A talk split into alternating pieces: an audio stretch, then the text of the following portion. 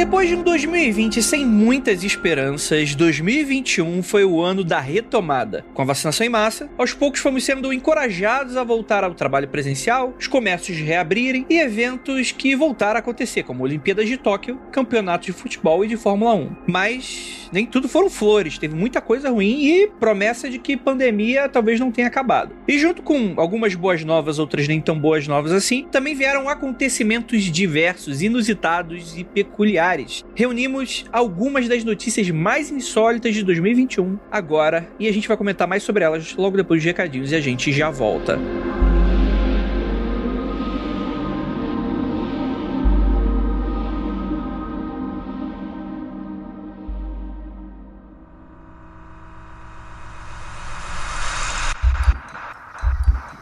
Não há nada de errado com seu áudio. Adentramos agora através dos seus sentidos. Estamos preparando você para o que vai acontecer nos próximos minutos. Além do que conhece por tempo e espaço, o contato com algo além. Não conte para ninguém e nunca olhe para trás, pois este é Mundo Freak Confidencial.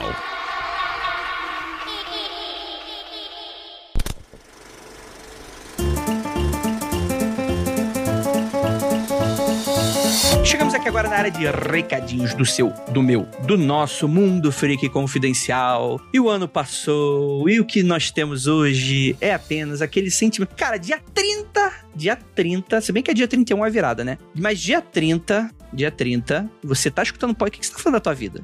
Você tá escutando podcast, você tá falando certo, você tá aí, quietinho em casa, né? Não tá se aglomerando, tá usando máscara, tá bonitinho, então tá escutando podcast, então tá bom. Então não vou, quando acabar a pandemia, eu puxo a orelha de vocês aí, seus, seus nerds safados aqui escutando podcast nessa véspera, não tá viajando, curtindo, se divertindo. Então vocês vão curtir e se divertir com a gente, né? Essa é a questão toda. Então, galera, muito obrigado por esse ano que passou. Cara, foi muito maneiro a presença, a colaboração, o carinho, a amizade, o companheirismo e toda essa festa que vocês fazem com esse projeto que mexeu tanto com as nossas vidas, de mim, da Ira, do Rafael, da Juliana, do Kelly, do Lucas, da Gabi, da Jay, da Tupá, do de, enfim, de todo mundo, de todo mundo que grava aqui com a gente. Um muito obrigado por vocês estarem aqui e a gente deseja muito que vocês entrem para um próximo ano com uma cabeça refrescada, com esse aroma do campo, de que algo novo vai surgir, porque afinal de contas, a virada do ano, né, um novo ano é um tempo de oportunidades e a gente tem que entrar sempre com isso na cabeça. Ah, André, eu acho bobeira, porque é só uma festa, é só uma. É, tipo, é todo ano a mesma coisa e tal. Eu entendo, eu entendo, eu entendo o raciocínio, concordo em parte, mas eu acho que se é uma oportunidade pra gente repensar um pouco, eu acho que a gente tem sempre que aproveitar essas oportunidades, tá bom? É uma dica que eu dou aí para vocês, dica do Andrei Coach. coach quântico aqui do Andrei. Então é isso aí. Também agradecer muitíssimo a presença, a amizade, companheirismo aí da galera do Spotify, principalmente, principalmente por estar dando essa oportunidade de a gente estar fazendo esses episódios aí durante essa viradinha do ano, de estar sempre aqui com a gente, enfim, né, nessa parceria incrível. Muito obrigado. E agora, anúncios de quarentena. Anúncios de quarentena. Olá, sou tatuador, aprendiz em Belo Horizonte, Minas Gerais. Chegando a dois anos de profissão, procuro sempre buscar referências em horror clássico, filmes, séries e artistas voltados ao ocultismo. Sou ex-aluno da Escola de Belas Artes da UFMG e artista gráfico desde 2014. Adoro tatuar bruxas, corvos e cultura pop. Enfim, ele curte essa vibe etérea, onírica, né? Tatuagens bacana, black work, cultura pop. Eu vou estar tá enviando para vocês aí o trabalho maravilhoso, maravilhoso do nosso queridíssimo Pedro Tavares. Pedro, cara, o seu trabalho é muito maneiro, dando uma olhada aqui no seu portfólio. Você é realmente um artista muito legal. Então, aquele aprendiz, você tá falando, ele tá falando que é aprendiz, mas ele tá sendo humildão aqui, gente. É, o trabalho dele é massa pra caramba. Então, se você é de Minas, ou melhor ainda, BH, dê uma olhada aí no trampo dele. Pedro Tavares Tatu, né? Eu imagino que você que gosta de tatuagem sabe escrever tatu, né? ou então vá no post desse episódio que tá lá o link. Um grande abraço para você, Pedro. Feliz ano novo, não apenas para você, como todos os ouvintes ouvintes maravilhosos que estão aqui. E agora, vamos tratar sobre o último resquício antes do ano acabar. Vamos relembrar as notícias mais escalafobéticas, bizarras e confidenciais desse ano. E é isso. Bora pro episódio e feliz ano novo.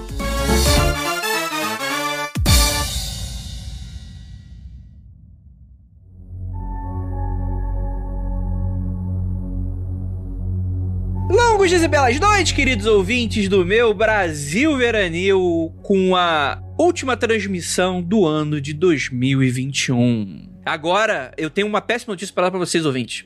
Mundo Freak só ano que vem. eu sou o André Fernandes, pra me ajudar temos aqui nosso queridíssimo Rafael Jacona. Essa é aquela piada, André, do tiozão que fala bem assim. Ah, a última cerveja que eu bebo esse ano. Essa aí é a versão do Andrei. Cara do Andrei. Não alimenta, Rafa, porque vai ser assim o programa inteiro. Temos aqui também nosso queridíssimo Marcos Keller. Saudações, senhoras e senhores. Estamos aqui para provar que o mundo realmente acabou em 2012, como eu acho que eu já falei em algum podcast passado, e a gente tá no pós-mundo, só com notícia bizarra, claro. Estamos aqui também com Lucas Balamineiro. O Keller falou isso e eu coleciono notícias que parecem que foram escritas por bot. Sabe quando você roda o, o bot de texto para tentar inventar texto e notícia? Parece, né? Entre aspas. assim. Deus morreu e deixou o bot no automático fazendo o roteiro do mundo, cara. Tá tudo muito bizarro. Não, não, não, não. Deus pulou do carro em movimento, colo- colocou aquele tijolo em cima do acelerador, saca? Ele pulou do carro e os ovos estão intactos no porta-mala. O mundo acabou e tá rolando defrag, tá ligado? Do disco. Aí você vai pegando coisas, elementos assim diversos, vai desfragmentando e vai juntando coisa nada a ver, assim, pra tentar achar a ordem. É isso. Se eu não me engano, vou dar um spoiler de algum seriado que eu não sei qual é. Mas talvez alguém que esteja ouvindo sabe qual é. Mas diz, tem um seriado aí que Deus foi desistindo dos mundos e criando um novo até dar certo. Só que ele não destruiu os mundos antigos. Ele deixava a deriva, sabe qual é? Sou eu no The Sims, mano. Deu ruim ali na família, fiz cagada, foda-se, faz outra. O nosso mundo foi isso. Nosso mundo deve ter acabado, sei lá, na Idade Média. Tá à deriva. A gente tá só indo. Até a hora que bater e morrer de vez. Temos aqui nossa queridíssima Era Croft. É isso aí, gente. Segura na mão aí de alguém, não sei de quem você vai segurar, e vambora desse programa, porque só tá começando. Cara, mas 2021 rolou muita coisa, né? Mas foi aquele ano de piscar de olhos. Eu lembro de eu empolgado com anúncio de de vacinas no início do ano. Aí eu lembrei em quem o pessoal votou há alguns anos atrás, e aí, né, estamos aí nessa, naquele desespero, né? Você tá maluco, cara. Esse ano se arrastou comigo se destruindo pelo caminho. Imagina uma avenida do tamanho daquelas avenidas de, de, de rolê de carnaval e eu tô me arrastando por ela, assim, ó. E, e tem cacos de vidro em volta dela, enquanto eu vou só os pedaços, assim, ao longo dela. E as pessoas rindo. E aí vem você com a pachorra de falar que o ano piscou e passou, mas nem fudendo. Você quer um abraço, Keller? Eu preciso de vários, inclusive. Ah, tá. Por trás. Fica tranquilo. Tá bom. Mas, cara, aconteceu muita coisa. A gente ficou mega empolgado com a notícia dos OVNIs do Pentágono, né? Que saiu finalmente aquele... O relatório. o relatório final dos OVNIs, né? Que falou uma, uma coisa muito, muito, né? Conclusiva, que é a gente não sabe. E é inconclusivo. Não conclusiva. Apesar de que recentemente teve também a foto do, do acho que do rover chinês que tá na lua. Você chegou a ver isso? Sim. É. Eu vi isso. Eu vi. Bizarríssimo, mano. Tem lá um bagulho grande, longe pra caramba. Da pedra que não é a pedra que. Pra mim, aquilo ali é o peniscópio da, da lua. Da lua oca, entendeu? Aquele ali é o. É. Exato. o ETZ colocou ali pra enxergar. que porra é essa? Estacionaram no nosso telhado, né? Eu acho incrível como o Rafael Jacauna tá sempre trucando. Tipo assim, a gente. a- quando alguém falava de ET na Lua, a gente falava que era bobeira. Aí agora que eu falei de ET na Lua, ele escalou pra, pra buscar aquela história. Lua Oca! Lua Oca, É, mano! o cara meteu. Eu falei seis, ele meteu 12, tá ligado? Nem passou pelo 9, assim, já vai trucando pro alto. Sabe o que é o mais doido? O meu próximo personagem de MMO vai ser chamado Pe... Periscópio da Lua Oca, que é muito bom esse nome. Periscópio da Lua Oca, é verdade, é bom pra caralho mesmo. As aventuras de periscópio da Lua Oca. Olha aí. Puta, mano. Mas eu tenho que falar que essa notícia aí do, do, do perda da... É que, pra quem não sabe, tá dando mole, teve um Hoover chinês. O Hoover é aqueles carrinhos. Carrinho escambau, porque o bagulho tem o tamanho de, um- de uma perua, tá ligado? É o tamanho de um Jeep. É o tamanho de um Jeep, mano, é enorme. É, tamanho de um Jeep, é grandão. Em comparação com a Lua, um pequeno carrinho em cima dela. Mas- Aí sim, aí é boa, boa, boa, boa. Esse cara é ligeiro, hein? escapou, escapou. O maluco é liso, né? 10 anos de podcast, deixa o cara assim. Você tem esse Hoover chinês que tirou uma foto do horizonte lunar lunar e lá no finalzinho tem um pentelinho ali de alguma estrutura. E eu tô falando sério, é real, assim. No lado oculto da lua, acrescenta isso ainda. Tava quase no lado oculto, né? Uma parada desse jeito aí. É onde estão as múmias lá do, do que a galera que acredita que tem os, as múmias alienígenas. Mas tem, né? Os Transformers foram filmados lá, inclusive. Foi filmado lá. Ficou todo mundo muito doido com essa foto e depois a agência espacial chinesa confirmou a foto é legítima mesmo, tem um pentelho ali e eles falaram que é, é lua. Galera, é parte da lua mesmo, é isso aí. Eles falam que é pedra. É, meteram uma de pedra, ângulo, sombra, é isso aí, galera. Esquece. Vamos lembrar também que o bagulho deve ser grande, né? Porque tava uma distância de quase 80 quilômetros, sei lá, uma distância enorme, assim. Eles falaram que, que foi uma pedra que, por algum motivo, Ficou no formato de um quadrado. o regolito lunar saiu, né, limpou a área. E aí, assim, aparece um prédio, aquela porra, né? Parece muito uma estrutura de verdade, assim, uma estrutura construída por algo inteligente, não uma estrutura natural. Um monolito, né? É, um monolito. Mas, porém, todavia, contudo, entretanto, eu fui em um parque nacional que tem nos Estados Unidos chamado Bryce Park. Fica em Utah, naquela terra de ninguém, naquela porra de deserto montanhoso que não tem nada, só tem Mormon lá. Mas que tem ótimas pistas de corrida de games, viu? Tem, tem, tem. Porque não tem nada lá, é por isso. Porque não tem nada, hein?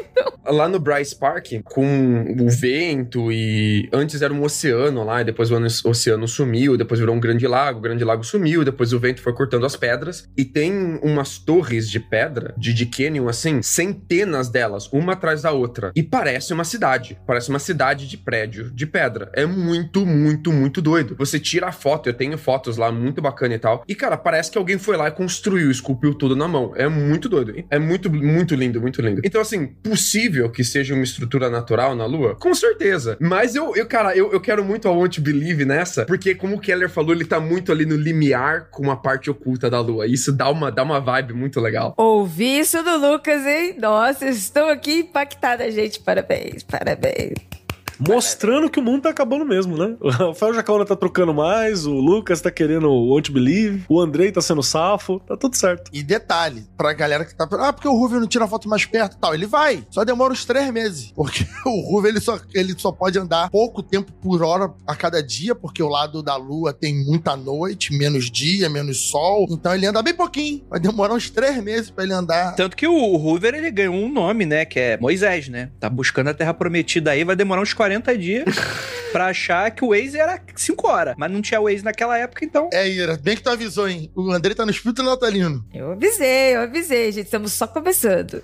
Ele demora mais por uma questão de logística, né? Que o Hoover anda, bate foto de onde ele chegou, aí a, a foto chega, a agência espacial analisa a foto, pensa, planeja, planeja tudo, planeja de novo, planeja uma terceira vez, aí dá comando pro Hoover andar. Aí ele anda, tira outra foto, manda pra cá e todo o processo de novo. Você não quer que o Hoover caia no meio de uma vala e morra e nunca mais se comunica com a Terra. Senão fudeu.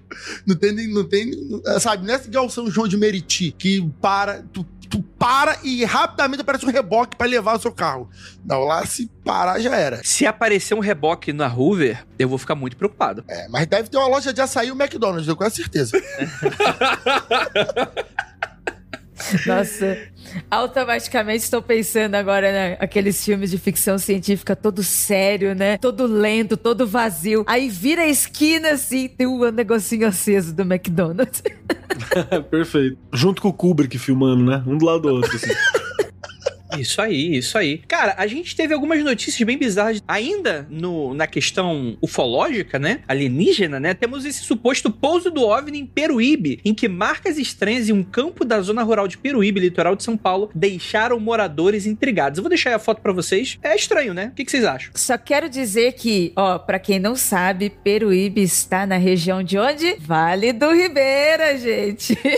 pra não dizer aqui que tudo eu falo porque registro, mas olha só. Não, porque lá em registro tem que fazer o bingo do mundo freak. Aí ele falou, ó, lá em registro marcou o bingo. Olha aí, aí Peruíbe tá ali do lado também. E essa notícia eu não fiquei nem sabendo por nossos investigadores. Eu fiquei sabendo pelos grupos lá em registro do pessoal falando, comentando e muita gente saiu na rua pra ver esse fenômeno, esse efeito aqui. É, rapaz. Você sabe o que me assusta mais, assim? O que me deixou mais surpreso nessa notícia foi o nome do ufólogo. Eu achei muito legal, cara. Tem nome de personagem, sei lá, da- do, do- é uma mistura de, de personagem de Cavaleiro Zodíaco com personagem do Hermes Renato. Cacete, qual o nome do cara, cara? Saga Suzeliton. Eu achei muito legal, cara. Eu falei, nossa, mano. N- Não, não é zoeira, não é zoeira. O nome dele é Saga Suzeliton. Então, mó da hora o nome do cara, velho. Achei. É, porra, braço pra ele, pô. E ele escolheu ser ufólogo ainda, cara.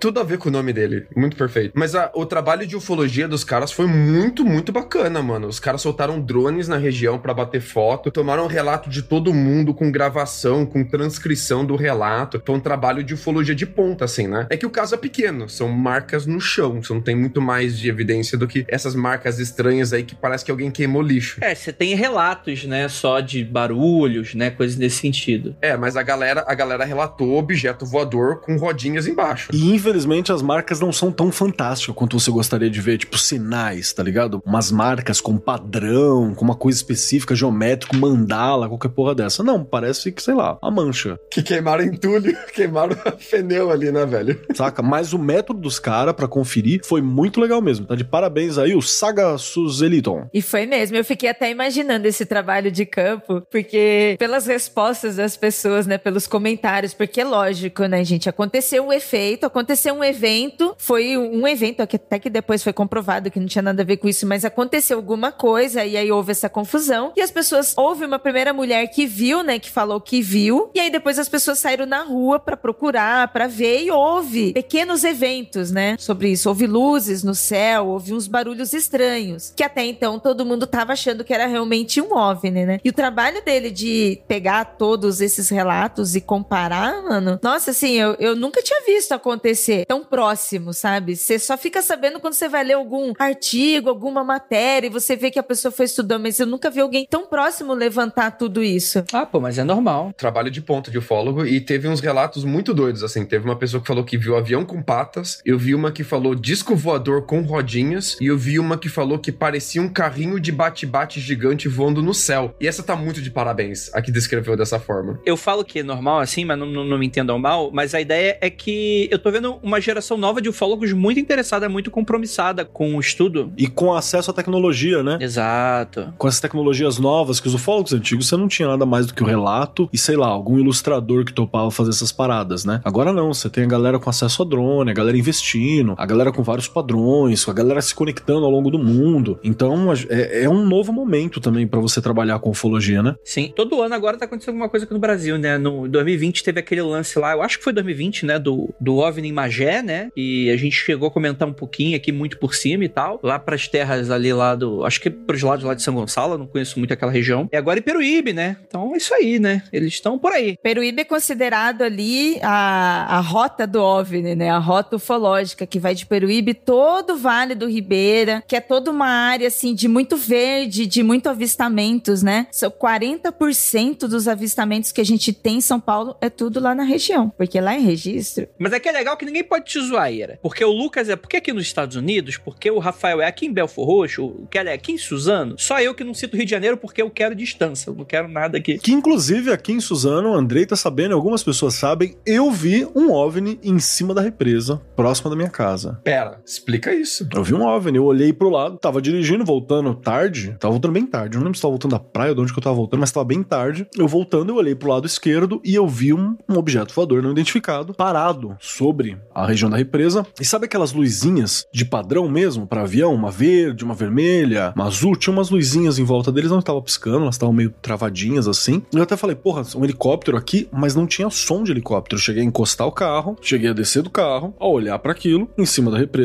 parado, sem som de helicóptero, parado. Não era balão, porque não se movia, né? E tava com algum, algum vento no dia, parado. Fui tirar o celular para filmar e fica uma merda. sempre fica, sempre fica. E aí eu falei, pior do que tirar meu celular e ter uma porcaria de um vídeo, né? Eu falei, deixa isso quieto, então eu vou ficar só com a história mesmo. Eu achei muito legal, devo ter mandado uma, uma mensagem para alguém e ficou por isso. Mas, Kelly, celulares caríssimos, não consegue tirar foto de um OVNI. Não, não é, gente. É. Não bate, cara. Tira, não tira. De coisa de distância se não tira. Fala isso pra galera, vai tirar foto da lua. Tu olha pra lua, a lua tá lá, brilhante, maravilhosa. Tira seu celular e tira foto da lua, isso é uma merda. Parece a luz de um poste. Mas nem poste de luz não, não pega. Exato. Não tinha uma aparência, tipo, sei lá, carrinho de bate-bate, tá ligado? Não tinha. Avião com pata. Não tinha metal líquido, charutão, cocôzão voando, pica do, do mano da Amazon. Não tinha nenhum desses formatos bizarros. Era um bagulho que eu não conseguia definir o formato, porque não tinha iluminação direta nele, não tinha iluminação local, porque é uma represa, né? não era em cima das casas. Chuta uma distância. Eu conheço o caminho da represa porque eu já fiz. Inclusive, estava nadando seminu nela recentemente. Ô, garoto. Olha os detalhes, os detalhes. Você sabe que não é uma luz artificial normal dela, então, né? Não, não tem como ser. Não tem. Não, não, não faz sentido ser uma luz. Não dá uma pipa. Não, essas paradas não tem como ser. Não se movia. Pipa com luz. Pipa com LED? É, eu até imaginei talvez um drone, mas se fosse um drone, seria um drone do tamanho de um Fusca, tá ligado? No mínimo. Porque tava na- no que eu tô jogando, assim, seriam uns, uns 3 quilômetros. Talvez nem tudo isso. Dois. Uns dois, eu acho. Tava perto, hein? Perto, perto. É, porque é pra dentro da água, assim, né? Então, uns dois quilômetros, não chegava nem na parte da água profunda, tava entre a água e a parte verde. E aí eu fiquei olhando, falei, bacana, não fez barulho, não, não senti nada, não fui abduzido, então tá tudo certo, fui pra casa. Podia ter chamado. Ô, oh, ET! Me falaram que todo ET é trouxa! Pronto, né? Manda dessa, né? O problema é se responde, né, bicho? Mais uma pessoa desaparecida. Nossa, e a gente com o cartaz do Keller. Outro dia eu tava dirigindo, voltando pra casa do trabalho, e eu passo muito perto do aeroporto. E eu consigo ver de 9 a 11 aviões ao mesmo tempo no céu, voltando ao trabalho. É muito, muito. Porque aqui o O'Hare, ele é tipo um hub que, que separa o lado oeste do lado oeste dos Estados Unidos. Então, quem, quem vai de uma costa pra outra para aqui, né? Então, muito avião. E eu vi um- uma luz que subiu. Ela subiu em linha reta, assim. Tava no, no nível do chão e subiu. Eu fiquei, caralho, vou falar pras pessoas que eu vi uma luz perto do aeroporto, vão achar que eu vi um avião. Não tem como explicar essa história. Eu vi uma luz subindo. Aí eu me dei conta de, uma- de um argumento que eu nunca ouvi ninguém usando. Porque todo mundo fala, né? Depois que o celular ganhou câmera e se popularizou, não se fala mais em OVNI, não se vê mais OVNI, não se fala mais em UFO, né? Cara, eu acho que as pessoas não falam, porque agora a gente tem tanta explicação provável, lógica, que você fica tipo, como que eu vou falar que isso daqui é um objeto não identificado? Se pode ser um drone, um balão, um avião. Você corre o risco de passar de louco, que é o caso que eu tô falando aqui. Eu nem filmei nem nada, porque eu falei, cara, não adianta. Na verdade, é capaz de a filmagem depor contra o meu relato, no fim das contas. É. No sentido de que você não tem nada ali e não vai, não tem como representar o som que eu não tô ouvindo, não tem como representar distância que eu tô olhando, o detalhe do meu olho, o meu conhecimento do espaço. Olha que conceito interessante, olha que conceito interessante. Era mais fácil explicar isso antigamente, porque você falava que era mãe Douro, você falava que era o boi. E, e quando você dava essa explicação, tava tudo certo, ninguém te questionava. Porque aquilo respondia de uma maneira. Cultural, né? Ecoava na cultura. É, tipo, e aquilo respondia de uma. Ah, ok, eu já entendi. Agora, olha que interessante. O, o fato da gente ter mais opções de explicar um conhecimento mais, talvez, científico, vamos colocar erroneamente dessa maneira para melhor entendimento, é, é quase como se for. É, tipo, é, é um, é um fenômeno muito interessante, né? De, de negação de uma parada que você não entende e você ignora ela, como se ela não existisse. Olha que doido, a gente. Nada aconteceu, é melhor pra mim. Não é, tipo, é quase como se fosse uma higienização. É um PSYOPS. A gente perdeu o PSYOPS. Eles venceram o PSYOPS quando eles colocaram na nossa cabeça explicações fáceis, rápidas, que você nem pensa mais sobre aquilo. Ah, deve ser um drone, foda-se. Tipo, nem penso mais sobre aquilo. Essa é a tecnocracia, hein? Rafael Jacaúna pode explicar sobre a tecnocracia, apesar de que não sei se Mago Ascensão é do, da área dele. Sem ser de mago, mas pensa, vem aqueles relatos antigos de profissionais da área, pilotos, astronautas e tal. Muitas vezes eles são, cara, eles veem essas coisas e falam, cara, o que, que eu vou falar? Deixa essa porra quieta. Vida que segue. É aquele episódio, não lembro se é o quarto ou quinto do Criptologia, que tem aquele áudio lá do piloto, avião comercial, né, aviação comercial, conversando com o controlador de voo e tal, conversando, e o piloto, pelo visto, viu pela primeira vez aquele negócio, conversando com o cara, falando, ah, mas isso aqui, e o, e o controlador de voo, mais experiente, provavelmente, chegou a falar, ah, liga pra isso não, não dá, tipo assim, A gente vê direto, foda-se. não, a gente vê direto, rola umas paradas estranhas, agora você responde isso aqui, eu vou te fazer umas perguntas pra tu responder esse questionário, Mas não se preocupa não que essa porra não afeta o voo não, fica tranquilo, não vai, vai dar nada. É isso. Existe esse medo, né, de se parecer ridículo, parecer louco, principalmente quando a gente fala de ufologia até pelo nosso passado mesmo. A gente sempre comenta que foi, pô, virou piada, virou chacota. Quem estuda, jornalista, cientista, pessoa que tem interesse nesses assuntos também não querem se expor, porque mesmo tendo explicações, ainda assim não se comprova, o relatório é prova disso. A forma com que o relatório fala sobre isso também é muito interessante, porque ele não comprova, mas ele diz que não pode afirmar que não existe nada porque os fenômenos aconteceram. E os fenômenos, esses fenômenos ocorridos como avistamentos, como supostos OVNIs, existe metodologia para isso, né? Que é aquela coisa do tipo, pô, não é a nossa nave porque não está voando do jeito que a nossa nave voa. Não é as nossas luzes porque não são o jeito que as nossas luzes. Então, algumas dessas características, algum desses argumentos são essa, entre aspas, comprovação que ainda tem esse mistério. São 11 casos no caso ali que eles falaram que, olha, nenhuma explicação que a gente tenha conseguido imaginar explica isso daqui. A gente tem certeza que a gente não tem explicação pra isso daqui. Não sabemos o que é, mas a gente tem certeza que não tem explicação pra isso daqui. Mas isso incomoda, né? Pra caralho. Pra caralho. Porque a gente não aceita isso, né? Você é o departamento de defesa do país que mais investe em militar do mundo, cara. Você não vai conseguir explicar uma parada invadindo seu espaço aéreo? Bizarro, né? É o medo daquilo que a gente faz, né? Porque o que? É o medo de invasão, é o medo de colonização, que é o pensamento de quem? Nosso pensamento. Nós fazemos isso. Duas questões que eu queria trazer aqui pra mesa também, ainda dentro desse tema, é que pra gente pensar, como a gente pensou aqui sobre esse conceito do porquê que talvez as pessoas não divulgam tanto e por aí vai. Uma delas é que você pode falar até achar estranho, né? O ouvinte que tá aqui pode falar: "Nossa, mas se tivesse essas luzes ia ser esquisito, né? Não é algo que dá pra se acostumar". Amigão, se 2020, 2021 ensinou uma coisa, é que a gente se acostuma com qualquer absurdo. A vida que segue com qualquer absurdo. A gente tem esse superpoder de merda, né? De não se encantar com as coisas quando ela vira. Aconteceu duas, três vezes com a gente. E a outra questão que eu queria puxar aqui é pra você, Lucas Balaminuti, que aqui no nosso chat de quem tá vendo ao vivo, se você quiser ver ao vivo, lembre-se, ouvinte que tá aqui com a gente, acompanhando, que você pode se tornar apoiador e ter acesso às gravações com antecipação. Que perguntaram o que é Psyops. Acho que quando esse programa sair, já vai ter saído um outro programa em que a gente fala um pouco sobre isso. Que eu estava eu, o réu, e eu não me lembro quem mais. O Michael e a Ira. Isso, o Michael e a Ira, exatamente. Tô confundindo com o outro que tava com a Tupá. Que a gente falou sobre Psyops. Então, o que, que é Psyops, Lucas? Rapidinho. PSYOPS é uma operação normalmente militar, ela não precisa ser militar, pode ser de alguma agência governamental ou até de uma agência paga, mas ela normalmente é uma operação militar, onde você tem como objetivo maior influenciar o inimigo do seu estado ou seu inimigo de interesse através de comunicação em massa e de soft power. Então você vai fazer propaganda na TV do cara, vai colocar celebridades falando alguma coisa, vai ah, tentar disseminar suas ideias para que você vença ele através de mudar o pensamento daquele povo, mudar a ideia daquele povo. Então você não precisa entrar em combate com um país. Se você é um país comunista, por exemplo, você não precisa entrar em combate com o país capitalista se aquele país também se tornar comunista. Então eu, eu ali dissemino a minha ideologia entre a galera, a galera adota a minha ideologia e eles passam de, em vez de serem inimigos, a serem ah, passivos ou de gostarem da gente, de serem afiliados de a gente de alguma forma. A gente pode até levantar o questionamento aqui, prévio, se esse tipo de divulgação a respeito,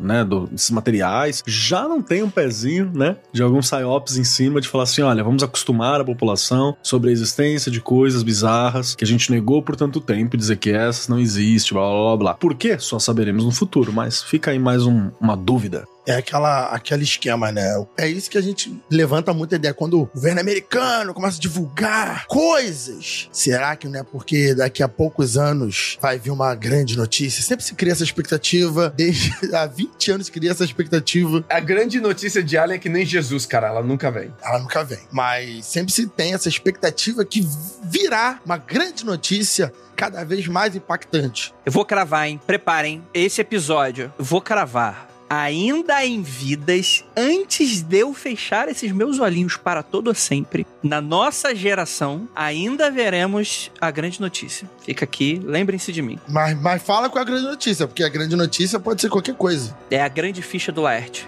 Está, vai cair em algum momento.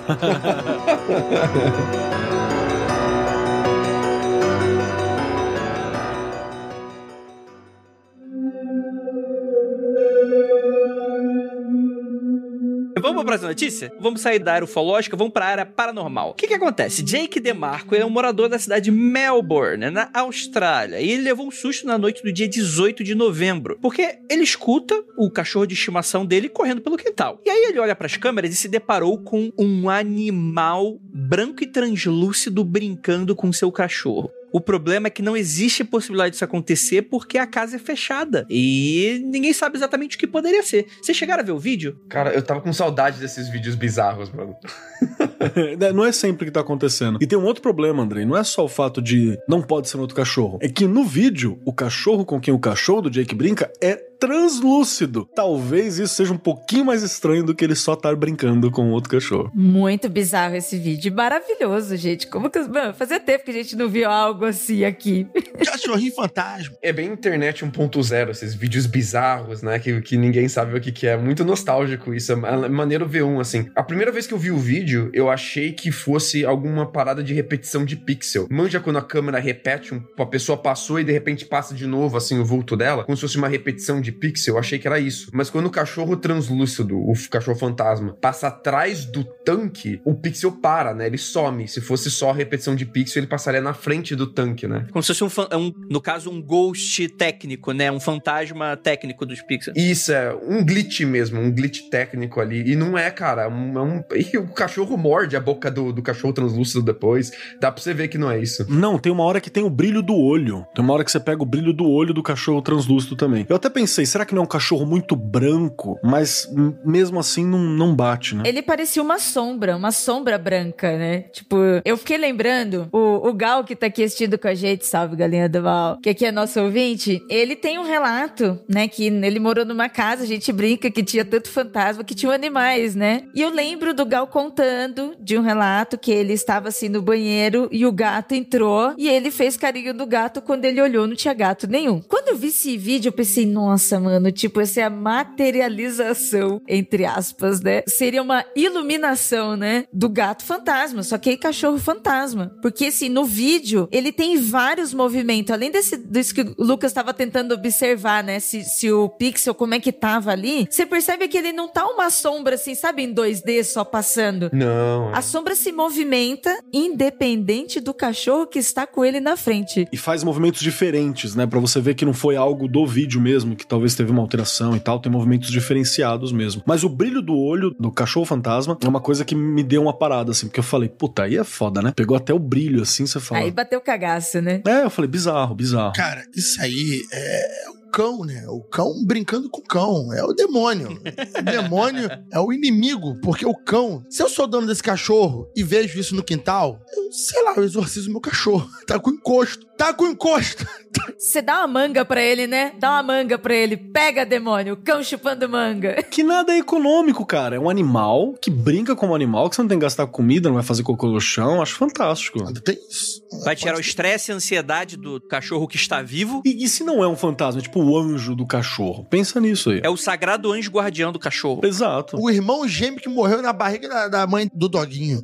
Tá, estamos indo um pouco longe mais agora. Daqui a pouco vai falar que é o namorado que tá no útero do cachorro, né? Que ficou. Nossa senhora. Mano, é o espectro patrono ali, bicho. Alguém foi espantar os dementadores, soltou o espectro patrono ali. Aí é boa, hein? Isso aí que tu falou é interessante que se, se esse cachorro fantasma late e esse latido faz um barulho de latido, aí é só lucro, porque basicamente ele espanta bandido e a custo zero. É, rapaz. Então fica aí, tem um cachorro fantasma. Fica, fica a dica aí pra você. Provavelmente não precisa comer, então você não precisa ter gasto com ração. Isso é importante. Você mora no apartamento, né? Não há regras contra cachorros fantasmas em apartamentos. É tipo também quando você pode viajar, entendeu? E quando você tem um fantasma, tipo assim, no seu apartamento tem um fantasma em casa, e o fantasma cuida dos gatos por você. Uma boa. Isso aí é sucesso total. O mistério é que se é um cachorro real, né? O Jake falou, que o Jake, o dono ali do quintal, ele falou que não tem como um cachorro entrar ou sair daquele quintal. E quando ele foi ver, não tinha mais cachorro. Então, se tivesse como sair, o cachorro dele teria fugido, teria saído várias vezes já. Ele não sai. Então, tipo, como é que entrou e sumiu um cachorro dali, né? É até mais misterioso ser um cachorro de verdade, né? Porque você fica, caralho, como que pode? Portal, né? Ele abriu um portal ali e saiu.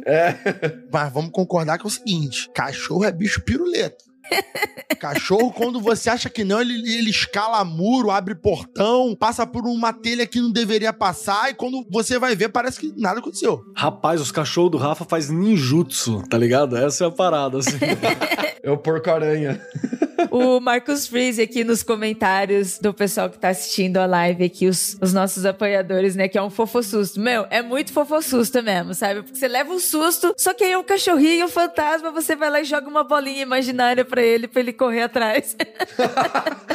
Ele vai pegar a bolinha imaginária, que fofo. Exatamente, exatamente. O problema é depois de você pisar em cocô fantasma, né? Que aí, como é que tu vai limpar? É difícil, né? Dá sorte. Precisa de uma espátula fantasma. É a mesma história do, do pipi fantasma dos fantasmas, né? Cada vez que você boceja. E aí? Peraí, como é que é? Toda vez que você boceja, tem, segundo estatísticas, pelo menos cinco fantasmas e vamos para a próxima notícia.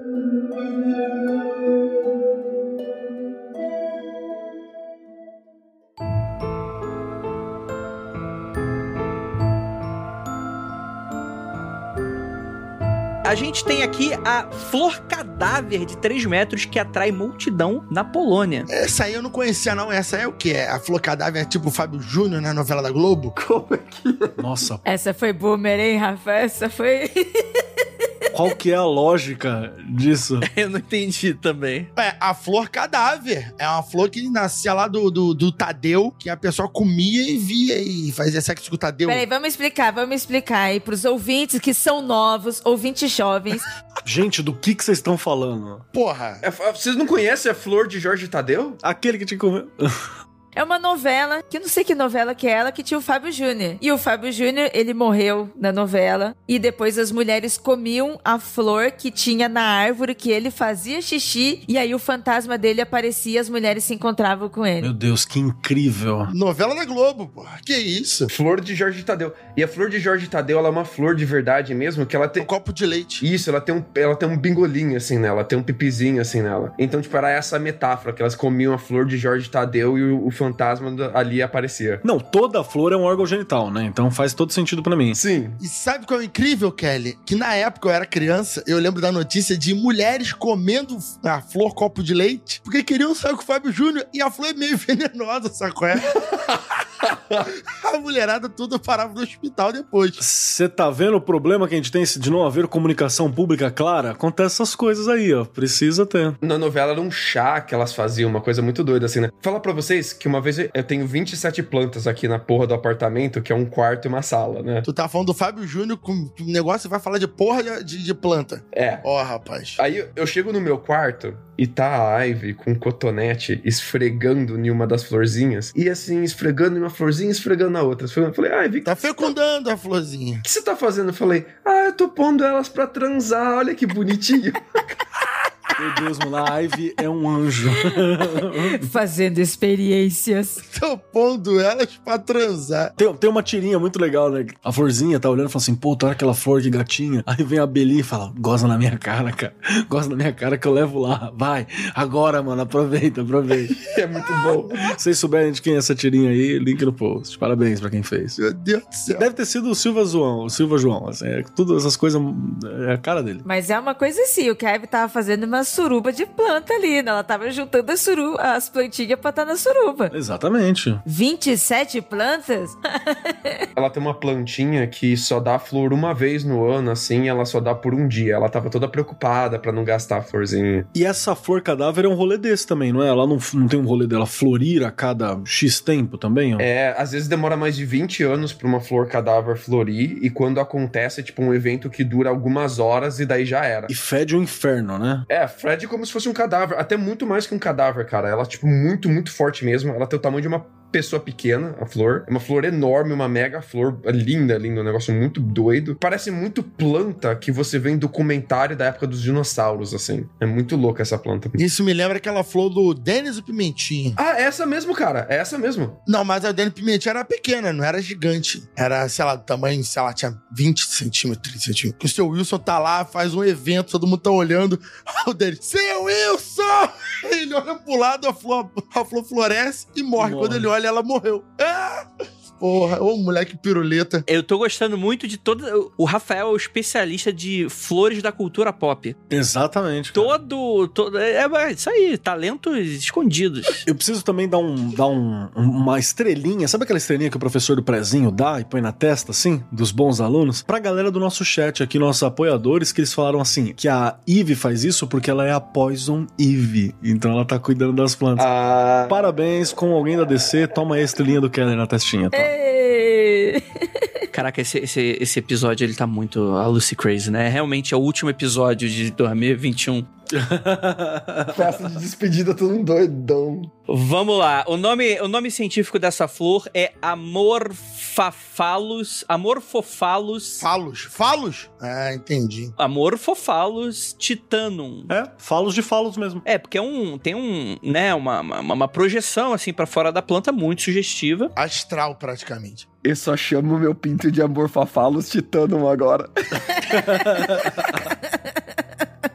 Ou, ó, sempre que falarem de Amorphaphallus titanos, ou estão falando do Pinto Lucas, ou estão falando dessa planta cadáver, ou é algum personagem do Monty Python na Grécia, no, na Roma Antiga. Nossa, verdade. E, cara, e, e é interessante porque foi um grande evento, né? Que juntou fila pra caramba, assim, ne- nesse ano e tal, né? Principalmente por causa das restrições de Covid, então foi um negócio bem mais apertado. Rolou live de 10 horas, e aí. E é bom lembrar que essa planta, ela tá em perigo, em ameaça de extinção, né? Talvez seja porque ela só quer transar de 20 em 20 anos, pelo visto, né? Essa flor deve ser os- o panda das, da- das plantas, né? E é isso. Então é um evento raríssimo mesmo. Então, parabéns aí pra galera da Polônia. Parabéns, Polônia. Vocês estão meio fascistinha, mas a parte das plantas tá ok.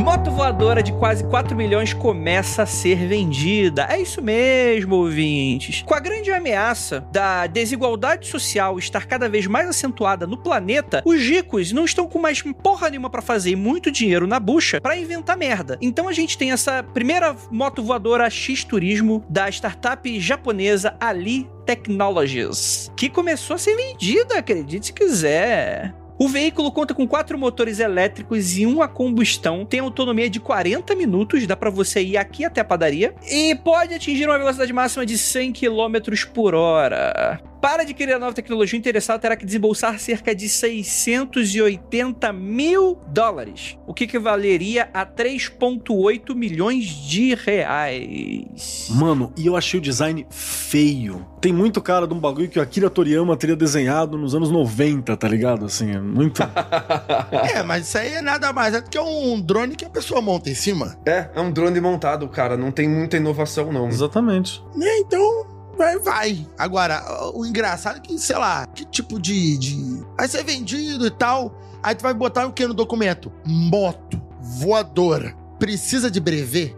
Ou você precisa tirar carteira de, de dirigir moto? Não, e a gente tá achando que voa, mas assim, eu não acho que essa parada chega, sei lá, 20 metros de altura. Deve ser uma coisa que tem uma autonomia bacana, mas não deve voar também muito longe do chão, assim, com, uma, com liberdade, né? Fora que 40 minutos de bateria você não vai ficar brincando também, né? Vai que, vai que acaba, né? É, imagina, 40 mil de bateria, tu sobe pra caralho assim. Ah! Não é nem pra ter um paraquedas. Mas eu, eu dei uma pesquisada e parece que as maiores inovações dela é no equilíbrio, que você não tem como cair dela. Assim, você pode tentar fazer a maior cagada que você quiser. Ah, eu consigo. Eu consigo. eu consigo. Você está me desafiando? Ô, rapaz. Tecnologia, os japoneses engenheiros mó fudidos em- a vida inteira estudando versus o Andrei. Godzilla não derruba prédio, vai, derru- vai derrubar o Andrei da moto? Impossível. É, exatamente. Vocês não contavam com o Andrei. Exatamente. Então, mas parece que é, é difícil de você fazer cagada em cima dela, porque, tipo, um- um- você montar em um drone, drone já é uma parada difícil de controlar, cara. Então, tipo, você ir montado em um drone deve ser difícil. Então, tipo, é- ela tem muito equilíbrio e a autonomia dela, assim, pra, pro tamanho da carga que ela carrega, 40 minutos parece pouco, mas é bacana, comparado ao que, que a gente tem no mercado, assim. Ah, Lucas, você tá 40 metros de altura. Ah, o motor dá uma, dá uma falhada e ela despenca 30 metros assim. Tu vai ver a cagada que vai acontecer em cima da moto. Você sabe o que eu acho legal, assim, que é uma parada da notícia? Que normalmente quando você vê um bagulho com essa inovação, com esse preço, você imagina o de sempre, né? Que é bilionário fazendo merda, né? De palhaçada e causando por aí e tal. Mas foi muito legal que na notícia fala que o vice-presidente, aliás, fala que o presidente executivo, o Daisuke Katano, falou que a ideia dele era que fosse utilizado também por equipes de resgate. Boa. Pra chegar a local de difícil acesso, né? Então eu falei, pô, bacana, tem uma. Queremos milhões e e tirar dinheiro do bilionário, mas tem uma, uma outra ideia por trás, né? Eu acho que é bem, bem essa ideia, porque ele pode ganhar dos dois lados. O- Geralmente, o que acontece? O mundo pode estar fudido a hora que for. Sempre vai ter bilionário, milionário, que quer ga- gastar dinheiro com bagulho que não é necessariamente desde, desde Roma antiga, desde sempre, sempre tem. Mas esse é o ponto. Ele vai se financiar na mão de um bilionário desse, depois ele vai conseguir, de repente, né, baratear para começar a vender para organizações governamentais, para outros setores, assim, mais interessados. Essa é uma das lógicas da Polishop, né? Polishop é uma empresa que não tá pagando pra estar aqui, e ela que perde com isso, que a ideia dela é que ela venda coisas pra geral, mas ela tem várias funções e é muito bom pra pessoas que têm alguma necessidade, alguma deficiência física, alguma dificuldade, porque ela facilita algumas coisas que são muito práticas do dia a dia, né? Então, apesar de focar no público em geral, ela também auxilia essa galera. Ah, não sabia não, interessante. É, mas daqui a pouco inventa uma modalidade de Fórmula 1 de motoca voadora, cara. Ah, tudo a ver, hein? É que nem carro elétrico, pô. O Fórmula 1 lá, Fórmula E, se eu não me engano. Fórmula E, né? Tem mesmo. E é legal até, cara. É legal. É justamente para incentivar a construção de melhores tecnologias para os carros elétricos em geral. Então a galera investe ali no carro de corrida para melhorar a tecnologia de forma geral. Muito bacana. Eu gostei muito do, do que vocês falaram aí sobre o negócio de resgate, porque é óbvio que a gente não tem um veículo que consegue ficar suspenso no ar enquanto voa, né? Então isso aí fica aí o, né, essa inovação que vai muito ajudar nesse momento de resgate, né? Se a gente tivesse, né, agora com certeza muitas vidas serão salvas. aí, e se foi uma dessa que eu vi em cima da, da represa, hein? Olha o plot twist aí, ó, tá vendo? É maluco, maluco voando de, de X-Turismo. O barulho não deve ser tão alto quanto um helicóptero que eu percebi. E talvez tenha uma iluminaçãozinha ali. Tem um lugar de ricaço perto da represa. Duvido que seja isso, mas olha aí, uma explicação. Mas o nome é fraco, né? X-Turismo parece nome de lanche, cara, de, de cidade praieira. É que a gente tem então. O problema é que o Andrei leu sem o X-Tourism. Ah, X-Tourism. É. EA Sports. It's in the game. Isso. E o LED? E o LED que eles vão adaptar depois para ser gamer? Nossa, imagina Velozes e Furiosos com esse bagulho aqui também, cara. Vai ser doido, vai ser doido. RGBzão embaixo brilhando. Tron, aquele LED doido do Tron, cara.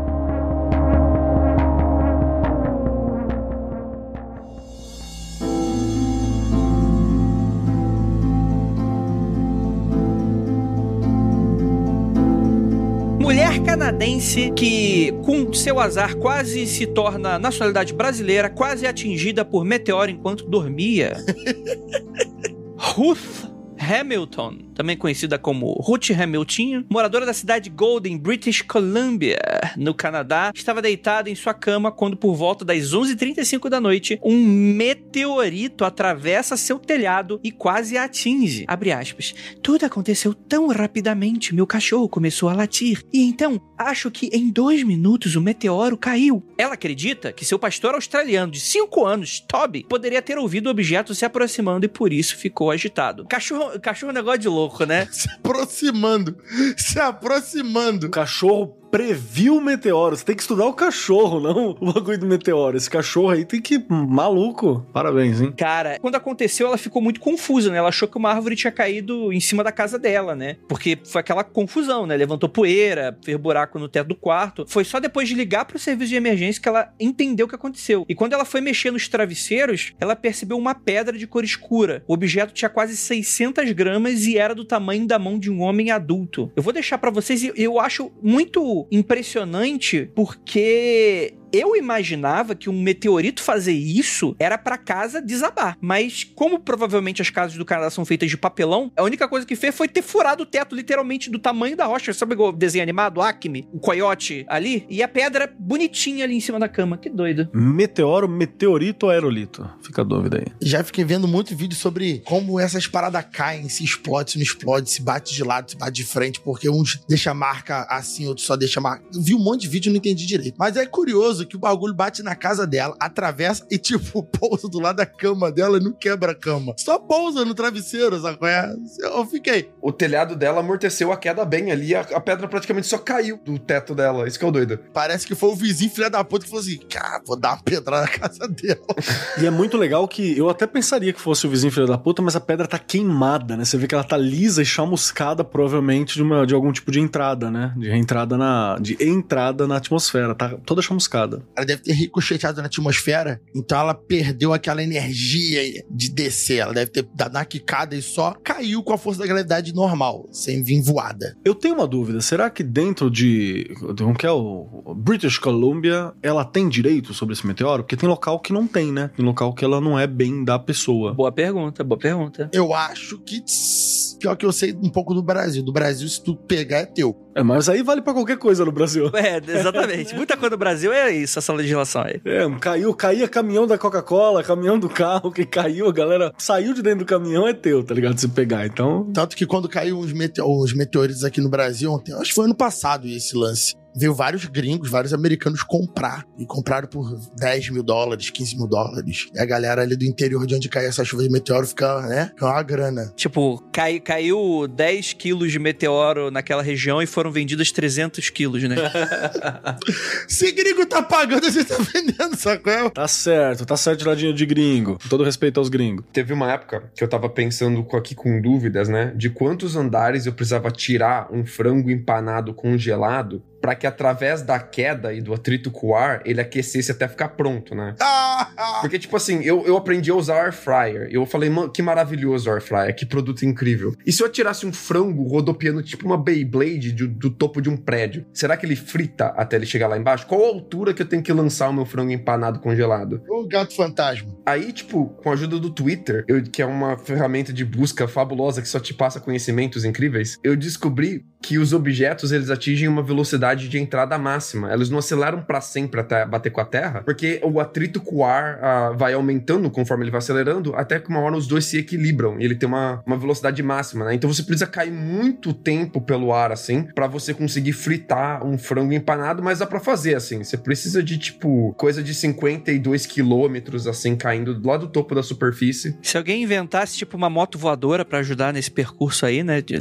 derrubar lá de cima. Porra! Fritaria o frango. Então, tipo, se a pedra entra nessa velocidade máxima e ela tá caindo, cara, o, o teto consegue amortecer ela. Ela só cai, tipo, de madura, assim, na cama. Ploft. Será que cai quente ainda ou não? Acho que não, né? Não, imagina você pega, você queima a mão, que doideira. Tipo uma batata quente. Que louco. Eu acho que cai quente porque pedra geralmente demora mais pra. Mas também depende de quando. Depende do ar ali que ia resfriar. Eu, eu queria, queria que pegar um meteorito e ter um meteorito pra mim. Eu ia fazer uma espada com ele, igual o, o mano que escreveu lá o Discworld. O soca. Nossa, é muito aquele. Muito filme dos kaiju lá, sabe? Que todo mundo começa a vender e procurar partes do kaiju. Eu falo, nossa, ia todo mundo fazer isso, né?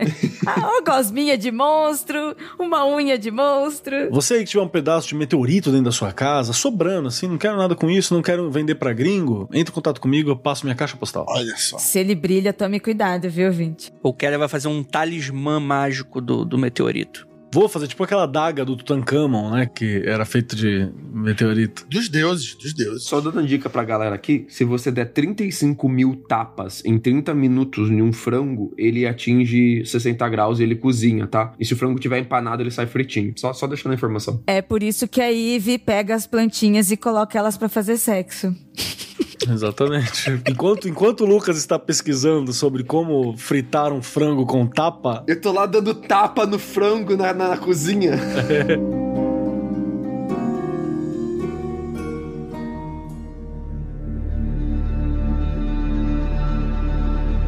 Chuva causa infestação de escorpiões no Egito. Deus afirma: não fui eu, vocês vão sofrer até o final.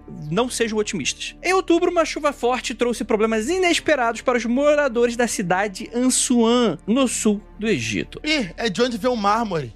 eu nunca, eu nunca sei se ele tá falando sério ou se ele tá brincando. E agora? Eu também não faço a mínima ideia agora, não. O mármore do inferno, é isso, Rafa? Não, eu tenho essa região de. É Assuan que tu falou? Sim, Assuan. Então, é de onde vem um mármore caríssimo. Mármore e granito caríssimo. Então, então você que é, você que é o bichão, da onde vem então o Assolan? É da fábrica de esponja de aço. Tá certo. Parabéns, hein? Certa resposta. Mandou bem, hein? Então, gente, é o sul do Egito, essa cidade de Assuan. Enfim, enchentes inundaram a cidade e carregaram centenas de escorpiões que normalmente vivem no deserto para as regiões que são habitadas, né? Mais de 500 pessoas, o que é um número bem grande, foi hospitalizada. E de acordo com o jornal egípcio Al-Ahan, a espécie identificada como escorpião da cauda gorda... É, não, é sacanagem isso aí, pô. Coitado do escorpião. É considerado uma das mais letais. O seu nome científico é Androctonus cracilcauda, que pode ser traduzido como matador de homens. Meu Deus. Porra! Pode ser traduzido como. tudo- Caralho, o meu latino tá bom, não, mas, cara, eu não entendi, eu não entendi isso, não. É. É, e é bom também que mata só homem também, né? É, quitonos vem de quitônico, né? Pra baixo. Andro é do homem. Então é a, a cauda. A cauda cruel ou a cauda poderosa que manda o cara pra debaixo da terra. tipo isso, assim. Caralho, bicho. O animal mede entre 8 e 10 centímetros, é uma bitela. O seu veneno pode matar um adulto em uma hora. Nossa! E os sintomas da picada incluem dor intensa, febre, vômito, diarreia, tremores musculares e espasmos na região da cabeça. Ou seja, antes de te matar, ele ainda te humilha. Isso acho que é uma das coisas mais terríveis, que você fica se cagando, se vomitando, com dor e tremendo. E tortando a cabeça ainda. Não satisfeito. Não satisfeito, ele te humilha. E, rapaz, puta, é o escorpião do escorpião rei, cara. Deve ter a cara do The Rock, essa porra. Dá uma olhada na foto. Carinha dele. Caralho! Fantástico, mano. Fantástico. Agora eu respeito mais ainda. Grande The Rock. Rei do escorpião. É, rapaz. Mas é interessante, né? Porque isso aqui remete muito a uma praga egípcia, né? Que, que aconteceu no Egito. E que aconteceu no Egito, naturalmente, né? Esse é o nome do evento, inclusive. Tá no nome, Rafael. Presta atenção. Inclusive, foi aquela praga aqui do- dos gafanhotos no Brasil. Esse foi ano passado. Caralho, é mesmo. O Brasil teve praga de gafanhoto, mano. A gente teve sombra até. O céu virou noite, o dia virou noite. Puta, velho. E o pessoal falou a mesma coisa. Caraca, é a praga do, do final do mundo. O mundo tá acabando. Tem que ter a praga do Egito. Eu tava vendo como que ocorre as pragas de gafanhoto, né? E o gafanhoto, ele tem um modo praga e um modo não praga. Ele tem um switch, assim? Ele troca de um pro No outro? modo não praga, ele fica.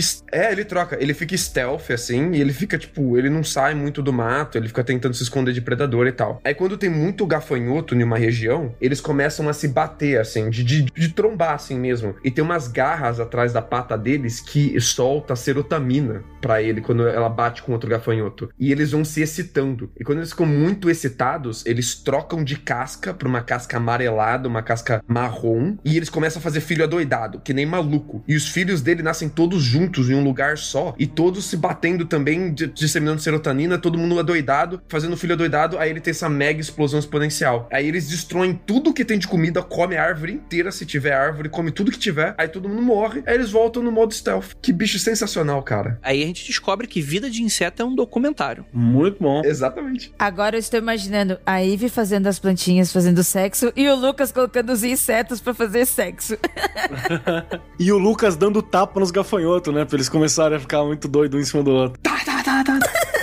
Na voz do David Attenborough, 70% da superfície da Terra está coberta de filha da puta. É, rapaz. E se eles voassem, não existiria luz do sol. Porra!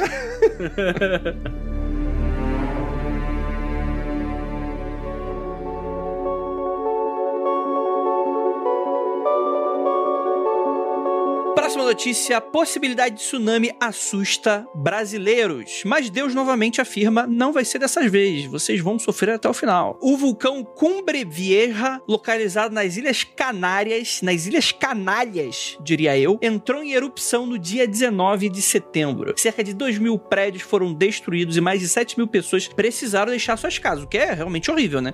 Nossa. Deixa, deixa eu explicar como que esse vulcão poderia fazer o tsunami. Ele, pra fazer o tsunami, o que acontece? O tsunami feito por um vulcão que não está debaixo da água, está em cima nesse caso. Ele pode fazer um tsunami quando ele, ao explodir a sua cratera, a montanha quebra e cai dentro da água. Ah, pra gerar, tipo, massa o suficiente que faz a água sair. Quando a montanha cai, ela empurra a água, aí vem o tsunami. Não é porque ele entrou em erupção apenas e a, a lava lá, o efeito piroplástico faz. A lava aí, não. A montanha tem que ser destruída e ele tem que cair, liberar muito material de uma vez que é da montanha quebrando. Foi essa história mais ou menos que a galera disse que a ilha de Creta teria sido destruída lá na Grécia Antiga. Assim, um vulcão em outro local, lá no mar Mediterrâneo, explodiu e a montanha caiu na água, empurrando a água em cima da galera. Isso me lembrou aquele documentário da Pixar, Lava. Muito boa também. Quem quiser dar uma olhada, bem bacana. Tem também o, o tsunami que ele vem correlacionado com o vulcão, com a erupção, mas não é o vulcão que causa ele, é o movimento da- das placas tectônicas que causa os dois, causa tanto o tsunami quanto o vulcão, né? Mas essa é mais pra aquela galera no Pacífico, né? Tá em cima de falha, né? Tá em cima de falha. Então, é por isso que eu disse que esse, no caso, é por causa, como ele é um vulcão acima da superfície, seria pela, pela montanha caindo na água que jogaria a água pro outro lado. Mas é interessante porque as notícias elas foram muito alarmistas e a chance disso acontecer era muito pequena, né? Teria que acontecer uma tragédia de nível Krakatoa de 1883 ou do Monte Santa Helena de 1980, né? Então não foi dessa vez que apagamos o Rio de Janeiro do mapa, infelizmente. E eu tenho lugar de fala pois carioca. O pior é que o Rio de Janeiro seria bem pouco afetado. Seria afetado o Nordeste pra cacete. O Nordeste que, supostamente, o Nordeste que seria a parte mais sofrida da, da situação. Então tá errado o vulcão. Se afetasse só sudestino, a gente conversava. Vulcão xenofóbico. Exatamente, tá errado o vulcão.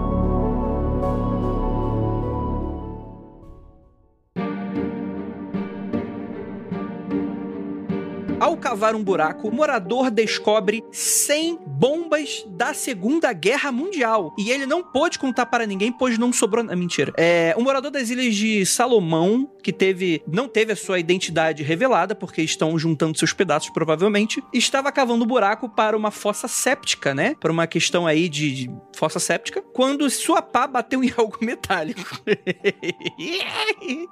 ele continuou cavando e encontrou mais de 100 projéteis de 150 milímetros, bombas usadas pelas forças norte-americanas. E a autoridade declarou que as bombas foram encaminhadas para o local seguro, onde serão desativadas. As informações foram dadas por Ian Percy, especialista em descarte de artilharia explosiva. E, cara, muito maneiro essa notícia que eu tô brincando aqui, mas o cara não morreu, não. Mas pessoas costumam morrer com esse tipo de coisa. Deixa eu só acrescentar que essa região, né, das Ilhas Salomão, elas foram uma das áreas de conflito entre os Estados Unidos e Japão durante a Segunda Guerra Mundial. Esse tá naquele eixo de, de ilhas locais onde, inclusive, teve um outro maluco lá que ficou 15 anos. 15 anos não, é 30, 20 anos, sei lá, escondido, achando que a guerra tava rolando ainda tal. Foi nessa, nessas, nessas regiões. Cara, tem uma pegada político brasileiro. E é, mu e é muito louco, cara, porque eu acho que o nego limpou essas, essas bombas aí e vai botar pra jogo. Isso sim, ninguém vai desativar nada, não. Eu queria trazer uma notícia relacionada a essa, que saiu essa semana em todos os portais de notícias completamente duvidosos. em todos os portais de notícias duvidosos. Duvidosos. Cara, não encontro a fonte primária dela nem fudendo e parece que um copiou do outro. Mas é uma notícia sensa tão sensacional que eu vou trazer pra cá, mesmo provavelmente sendo fake. Então eu cravo aqui que a fonte primária é o Cid do Não Salvo. Provavelmente, cara, porque essa é muito boa. Paciente chega ao hospital inglês com bomba da Segunda Guerra Mundial no reto. Parece que tiveram que fechar o hospital pro esquadrão antibomba ter que faz, ajudar o o cirurgião a remover a bomba do cu do cara. 6 centímetros de diâmetro, 17 centímetros de extensão, um, uma bela de uma bala, cara. Qual que foi a desculpa do cara pra poder chegar no hospital e falar, amigo? Tropecei, tropecei e caí de bunda. E quando eu levantei, tava preso. Rapaz, né? A clássica, a clássica. É, vamos lembrar que bomba não tem ombro, né? Então você começou. é meio, embaçado, né? Ó, segundo o The Sun, o paciente cuja identidade não foi revelada disse aos médicos que o incidente ocorreu quando limpava sua coleção de objetos militares e que, ao fazê-lo, escorregou e caiu no projétil. Ficou feliz, ele bateu, ele ficou feliz, limpou, esfregou e fez. Ai, por que não? Nossa, é a mesma desculpa de sempre, de todos esses acidentes. É a mesma coisa. E engraçado que é o mesmo perfil, né? O cara é hétero ali e tal. Tipo, ninguém tá perguntando se o cara tá fazendo alguma coisa, entendeu? Eu imagino que o cara goste de armas, né? Porque ele tinha bombas em casa, né? Talvez muito, né? Demais. Não, ele é, ele é mega entusiasta, ele é colecionador de Segunda Guerra, adora, adora coisas militares. Dá pra ver, claro. Agora você imagina, né? Tipo assim, o desafio do cara. Sabe aqueles pequenos desafios que a gente faz com a gente mesmo? Sabe essa coisa do tipo assim. Não, não sei, era desse nível. não, não é isso. Sabe aqueles pequenos desafios do tipo assim, você tá no mercado, aí você fica observando quantas pessoas vão passar no caixa. Ou você tá na estrada, quantos carros de tal cor vai passar em tal lugar. A gente tem pequenos desafios, né? É o tédio, né? O tédio que faz isso. Então, aí você imagina o cara do tipo assim, mano, será que essa bomba vai ou não vai explodir? Sabe? Olha o desafio do cara, mano. Acho que ele pensou, escorrega ou não escorrega? Não, até onde vai? Pra você aguentar uma parada que chega até. que ela vai, ela vai aumentando, ela começa pequenininha, né? Ela é um cone. Pra você aguentar uma parada que tem até 6 centímetros de diâmetro, eu acho, eu acho que esse cara já fazia isso já faz um tempo. Tem um treinamento, né? Voltando à notícia original do cara que achou as bombas no chão, o problema com bomba da Segunda Guerra Mundial é recorrente em países que foram palco de guerra, né? O Egito tem 23 milhões de minas instaladas no seu território. Então, direto, a galera explode sem querer. Direto. Porque às vezes você, você tipo, a história apaga, muda nome da rua, muda nome de estrada, esquece que passos que, que ali foi um, teve alguma batalha ou que teve algum estádio de sítio em algum canto, cara. Alguém começa a fazer terreno, começa a fazer casa, começa a lá quintal, de repente, pum, é, muitos países que foram palco da guerra lá na, no continente africano sofrem com isso até hoje, né? Minas terrestres que foram abandonadas pelos países colocaram lá. Bombas assim mesmo, vira e mexe, perfuração na, em países europeus, como vão fazer o metrô, fazer alguma fundação de prédio, também encontram alguma bomba que foi jogada no bombardeio, não explodiu, caiu, ficou enterrada e não é tão raro de encontrar não. Foi um dos trabalhos de vida, né, da princesa Diane, né? O, que uhum. foi essa bandeira que ela levantou pedindo, né, retiradas exatamente por isso, né? A vida anda e aí vai se construindo e muitas pessoas ou morrem ou têm seus corpos dilacerados porque tá ali esquecido. E mesmo assim, né, tipo assim, a gente também esqueceu. Agora que a gente tá falando isso, que também tá resgatando esse assunto, porque a gente também vai seguindo nossas vidas e não sabe. Tipo, no Mar Báltico, ali entre a Estônia e a Finlândia, a galera estima mais ou menos 80 mil uh, minas navais. E direto elas se soltam da base que, que fica do peso que fica carregando ela para baixo, né? E ela começa a flutuar por aí, cara. E você tem uma mina naval flutuando por aí. Provavelmente ela vai ser levada até uma costa e vai estourar em algum lugar. E, cara, 80 mil ali na costa, cara. Eles, eles estão até hoje tentando limpar a costa ali das minas que eles encontram. Eu lembro de Procurando Nemo, essas bombas que ficavam flutuando assim. Procurando Nemo, onde é que ele está?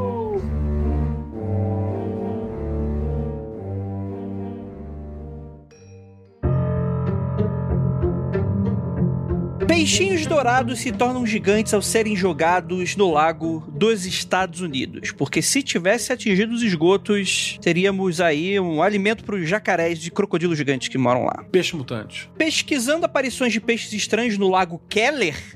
Eu tenho um lago. É, rapaz, vai lá pegar. Na cidade de Burnsville, de Minnesota, autoridades fizeram uma descoberta muito inesperada. Quando o pessoal foi checar, os animais que o pessoal estava relatando eram peixinhos dourados de aquário que foram lançados nas águas e cresceram em proporções impressionantes. A prefeitura deu um alerta através de seu Twitter oficial pedindo para que a população não solte animais que pode se tornar uma espécie invasora e causar um desequilíbrio ambiental e piorar a qualidade da água. E a denúncia da aparição desses peixes foi feita pelos próprios moradores e confirmada por uma empresa especializada no controle de pragas. E cara, tem exemplares com 30 centímetros, cara. É um salmão virou o peixinho dourado. É, o peixinho dourado tem três dedos, né? Dois dedos normalmente, assim, ele é pequenininho.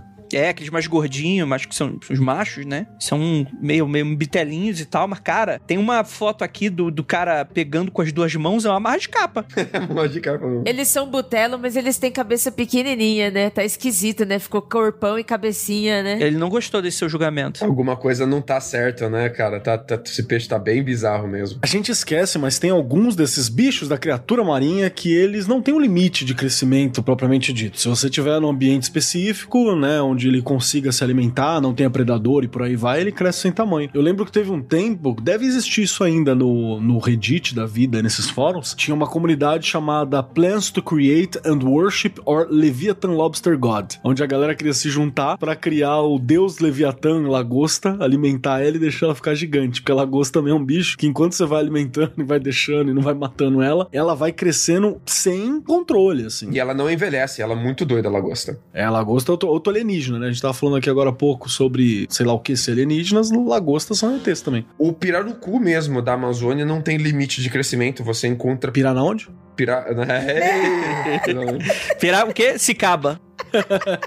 o pirarucu, ele cresce até não poder mais e você encontra pirarucus enormes, assim, enorme. É um bicho monstruoso, assim, né? Que ele chega a ter 3 metros de, de ponta a ponta, assim, e ele é muito grande, não só de ser fino, ele é muito enorme, assim. Ele é um peixe muito impressionante, assim, o tamanho de um peixe-boi. Tem no aquário aqui em Chicago a pirarucu. Tem dois pirarucuzão enorme aqui, assim, em Chicago. Pirarucuzão. Toda vez que eu vou lá, eu tento perceber se eles estão maiores ou não, mas eu não consigo perceber olho vendo isso.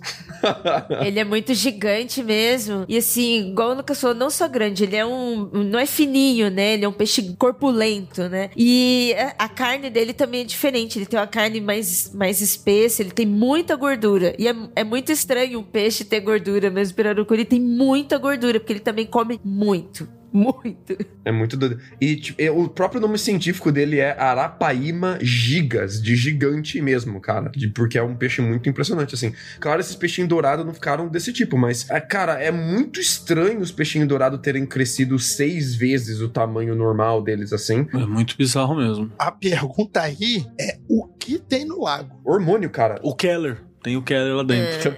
É, pirarucu.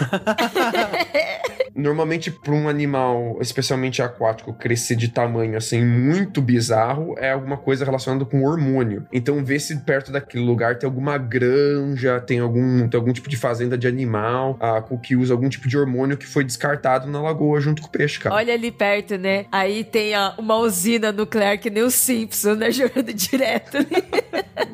Perfeito, perfeito. O meu maior medo é ser, tal qual o pirarucu, eles desenvolverem dentes. Porque uma das coisas mais bizarras do pirarucu é ter dentes, saca? Eu olho e falo, mano, tá muito errado. Imagina aquele filme Piranha, só que só com peixinhos dourados gigantes. E essa eu acho que tem, tem dinheiro aí, Netflix. Netflix, contrata eu como roteirista. Eu pensei que tu ia falar filme piranha, só que com pirarucu voador. Nossa! Pirarucu com dente. Nossa, ia ser pesado, hein? Ele é pesado. Já tem o Sharknado, né? Vamos fazer o Flying Pirarucu. Olha aí. Eu- aí eu já imagino o peixe assim, ó. Nunca mais eu vou ouvir vocês fazerem essas piadas. Tu não aguento mais. É, e os dentinhos mexendo. Uma, uma das primeiras notícias de internet que me chocou foi em 2006 e foram cientistas que conseguiram desenvolver dentes afiados em uma galinha. Ah, sim. Na galinha Eu lembro, eu lembro desses rolês. Eu lembro Você desses lembra disso? É rolês. muito antiga essa notícia, 2006, cara. Ativaram o DNA dela e cresceu o dente, provando que a galinha é um dinossauro. É, e, tipo, é uma foto bizarra, a galinha com os dentes tudo saindo pra fora do bico dela. Não, calma aí. Não, calma aí. Isso, é- isso- não, isso é mentira. Chicken Tooth.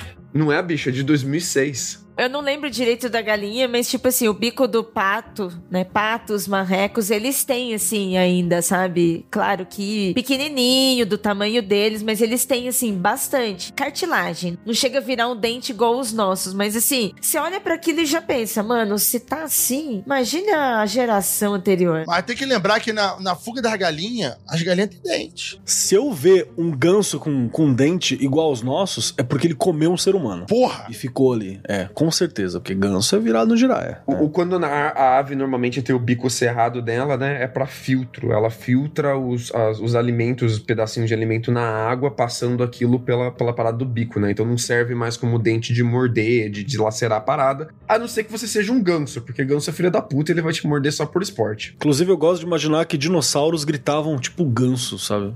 Fazendo pom, pom, Imagina o T-Rex vindo pra cima de você. Nossa, que Ai, da o vídeo hora, disso, né? O T-Rex o T-Rex abrindo a boca, em vez de ser aquele grito. Ah, ah, a voz do Moro. Eu fui no Museu de Ciências Naturais de Dallas, que eu tava em Dallas pra um casamento, e tem uma parte de dinossauros impressionante. Tem uns esqueletos de dinossauros, cara, é um negócio muito incrível. E tem uma parte de vidro, assim, que mostra os paleontólogos limpando os, os fósseis recentes, que eles recém-encontrados, assim, o trabalho deles de limpeza. E eles tinham uma cabeça de triceratops, assim, enorme que eles estavam limpando. Era uma parada inim... Nossa, cara, muito doido. Muito doido mesmo pensar que essas galinhas gigantes dominaram o mundo. Na Alemanha também tem um nosso lá. É verdade, devolvo. Eu sei de uma coisa, a gente perdeu o Andrei pras notícias de 2006, tá ligado? Porque ele tá ali concentradaço. Não, eu não vou, não achei, não achei, é mentira. O, o Luca tá. É, Fact-checking. É fake news? é fe- fake news, não achei, não achei no Google Imagens. Ah. Tem chip? Peraí, tinha chip? Não sei, eu não, não achei no Google Imagens, então deve ser mentira. Tem no Google é mentira. Lucas, por algum acaso esse frango com dente tinha um cigarrinho na boca? Porque se tiver, é provável que seja fake. É o frango da vaca e o frango, né? É, é o, o primo desossado.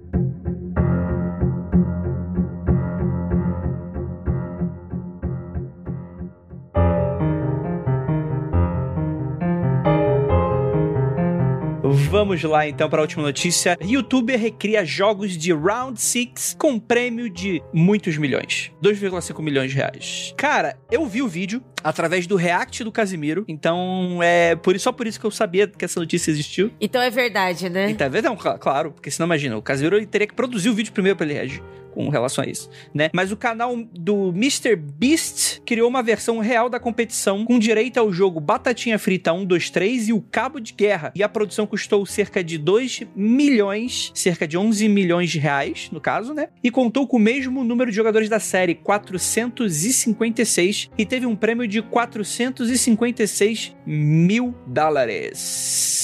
Eu sei de uma coisa, provavelmente quero saber qual foi a fonte original para essa notícia, porque tá chamando de jogo do polvo, ao invés do nome correto, que todos sabemos que é jogo do Lula. Jogo do Lula. então pode ver aqui que essa daqui é algum componente da grande empresa que apoia o senhor Marreco. Mensagem subliminar isso aí, hein? Mas assim, tipo, youtuber atrás de, de hype é tranquilo, é normal, tudo bem. Eu, eu achei só um pouco, assim, o tom, né, meio que estranho, porque tem todo meio uma tom de crítica à série, assim, né? É, assim, mais ou menos, né? Mas assim, é uma série ainda muito de pastelão de entretenimento coreano e tal. Mas tem, tem muito um pouco de tom de crítica na série que, tipo, completamente abandonado pelo youtuber, né? Ah, é, esse é ah mas, mas isso aí é o fenômeno de massificação, né? É, o poder do, do capital de esvaziar as coisas e vender, né? A, a melhor coisa dessa série, assim, eu achei até boa, mas a melhor coisa dela é que as crianças aprenderam a brincar de batatinha frita 1, 2, 3. Sim, cara, criancinha pequenininha brincando dessa merda na rua, eu fico, mano, tá muito errado esses pais. Tudo bem que no final elas falam assim, ih, vou tomar um tiro. Mas... O meu filho tá brincando com o Calhão esse dia, ele, pai, vamos brincar de batatinha frita 1, 2, 3. Eu falei assim, tá, vamos, mas tu vai tomar tiro? Ele, não, não vou não, porque eu vou ganhar.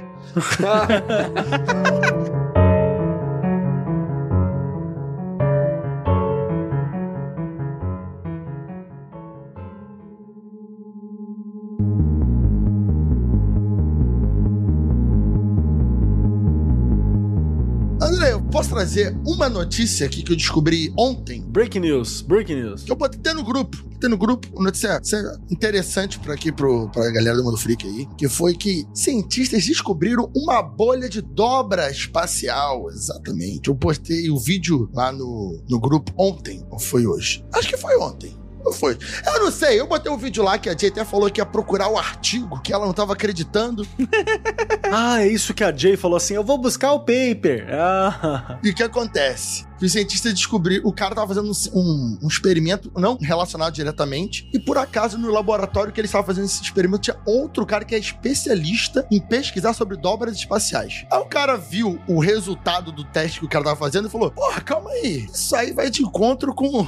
Com, com dobra espacial. E ele, com, e supostamente, no paper que o cara lançou, ele comprovou a existência de dobra espacial de tamanhos pequenininhos. Peraí, o que, que, que- e o que é uma dobra espacial pra esse cara? Deixa eu explicar, deixa eu explicar. Pra você dobrar o espaço e o tempo, você precisa de uma quantidade de massa muito grande. Como um planeta, por exemplo. Não, não, não, não, não. Antiga, na década de 70, se não me engano, era do tamanho de Júpiter. Os melhores cálculos hoje são 700 quilos. Só que é de uma matéria que ninguém tem, que é matéria exótica. Vamos por partes. Qualquer coisa com massa Dobra de alguma forma. Tem algum efeito. dobra sobre. de, dobra de alguma forma. Tá, até aí eu acompanhei. A parada é que assim, dobra em direção à massa. O espaço e o tempo se dobram, se curvam em direção à massa, como se é a gravidade da Terra, a gravidade do Sol. Posso fazer um pequeno parênteses, Lucas, para ilustrar pro ouvinte? É aquele famoso experimento que se você colocar um lençol retinho, a sua cama, por exemplo, pega a sua cama com um lençol em cima retinho, esticadinho assim. Se você jogar uma bola de boliche na sua cama, o que que acontece? Vai puxar para baixo o lençol onde que a, a bola estiver pressionando para baixo com seu peso. É mais ou menos isso. O, o- o lençol é o tecido do espaço-tempo, ouvinte. Só que no tecido da realidade, né? Isso, isso. Exatamente. Qualquer coisa que tem massa afeta o espaço-tempo em volta dela, dobrando em direção a si. É isso que é a gravidade. A parada é que se você conseguir controlar a forma com que essa dobra é feita, você consegue fazer com que objetos se movam no espaço como se fosse um remo mesmo, como se estivesse remando pelo espaço-tempo. Star Trek. Star Trek. E a gente conjectura que se a gente conseguir colocar massa muito grande num espaço muito pequeno e mover essa massa do jeito certinho, ela pedala no espaço-tempo. Ela vira um pedalinho ali no espaço-tempo e sai remando. E a gente consegue mostrar isso na teoria. Na prática, a gente não consegue fazer isso porque a gente acha que precisa de uma quantidade de massa do tamanho de Júpiter, em um, em um espaço de uma caixinha de fósforo. E aí não cabe dentro do planeta, né? É um pouquinho complicado fazer isso, né? Isso na teoria. Se você consegue dobrar espaço-tempo de uma forma útil, de alguma outra forma que não seja compactando muita massa em um espaço muito pequeno, você conseguiria fazer coisas flutuarem, coisas se moverem pelo espaço de uma forma muito fácil, gastando muita pouca energia, se locomovendo com muita eficiência. Essa é a questão. E aí o que, o, o que você falou, Jaca, é que teoricamente, supostamente, comprovado que existem pequenas dobras. Não, não, aí que tá. O cara no artigo não disse que era teoricamente. Teoricamente já existe. Tá, então supostamente, supostamente no artigo, ele disse afirmando que Supostamente ele disse, afirmou que descobriu. Pequenas dobrinhas. Afirmou, ó, conseguimos. Mas aonde? Aqui na minha sala tem dobrinhas acontecendo. Não, no, no laboratório. Eles estavam fazendo um experimento que eu não esqueci o nome do, do experimento. O nome do experimento é a geometria de Casimiro. Eu não tô zoando.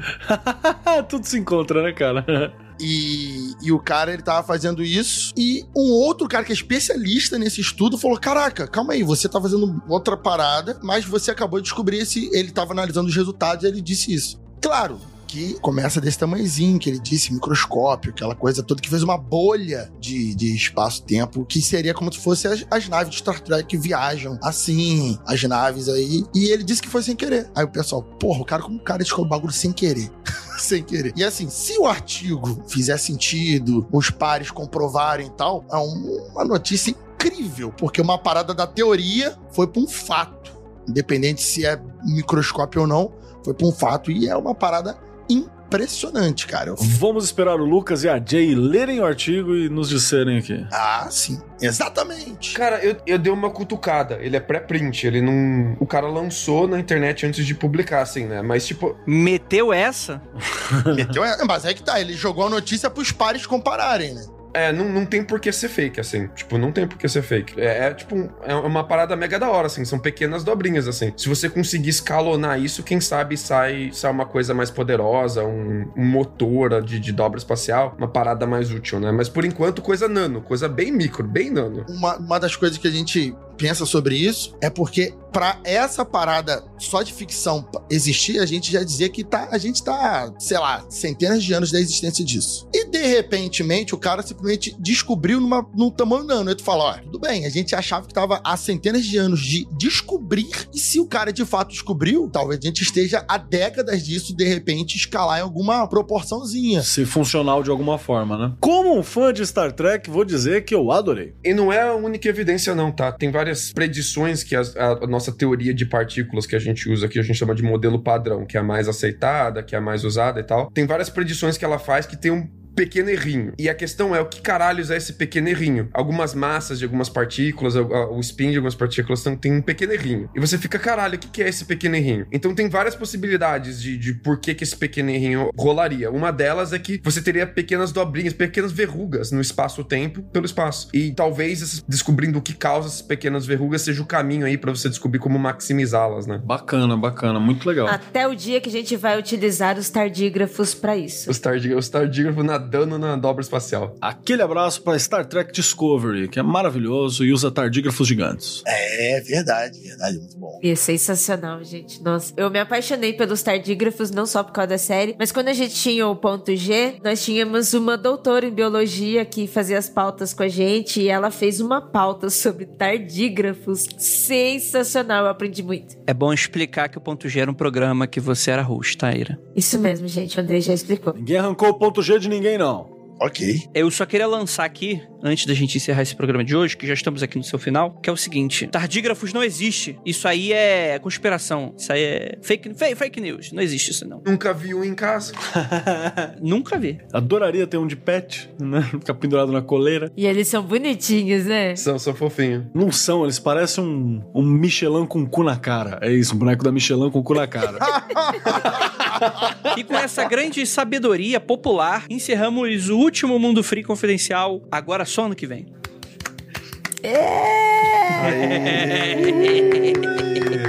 Mais um ano aí, galera. Se, se bem que a- a- o conceito de ano já caiu também. Ah, não, eu não, não faz sentido pra mim, cara. Acabou. Foda-se, não faz sentido nenhum mais um ano no ano. Eu estou numa dobra do espaço-tempo. Estamos no início de 2020. 2020, parte 2. Não tem Réveillon, foda-se. Nós estamos há 350 anos dentro de 2020 e 2021. E eu gostaria muito de agradecer a todos vocês que permaneceram com a gente esse ano, para os nossos ouvintes que estão em live e que, cara, muitos deles aqui, cara, participaram de todas as gravações. Sensacional. É muito doido isso. O que demonstra que são pessoas muito carinhosas, talvez um pouco desocupadas, que precisam talvez de uma terapia também. Uma ajuda profissional. Mas que estão no nosso coração. Um beijo pra vocês. Também um beijo pra vocês, ouvintes, que estão aí escutando através do podcast, né? Muito obrigado pra você que nos acompanhou durante todo esse ano inteiro, a essa equipe maravilhosa. E eu gostaria de lembrá-los que não olhem para trás, pois 2022 pode ser o 2021, parte 2.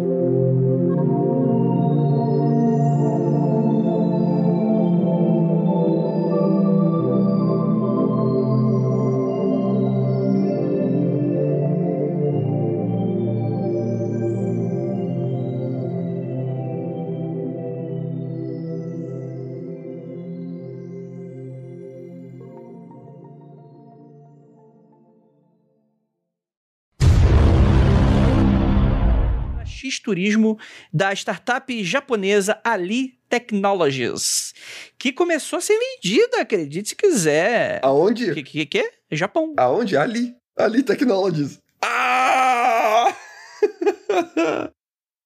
Tá bom. O veículo conta com quatro motores elétricos e um a combustão, tem autonomia de 40 minutos, dá pra você ir aqui até a padaria. Imagina os peitão desse, dessa moto. Combustão. Ai, meu Deus, que horrível. Vamos lá, vamos lá. Força que a gente chega no fim. O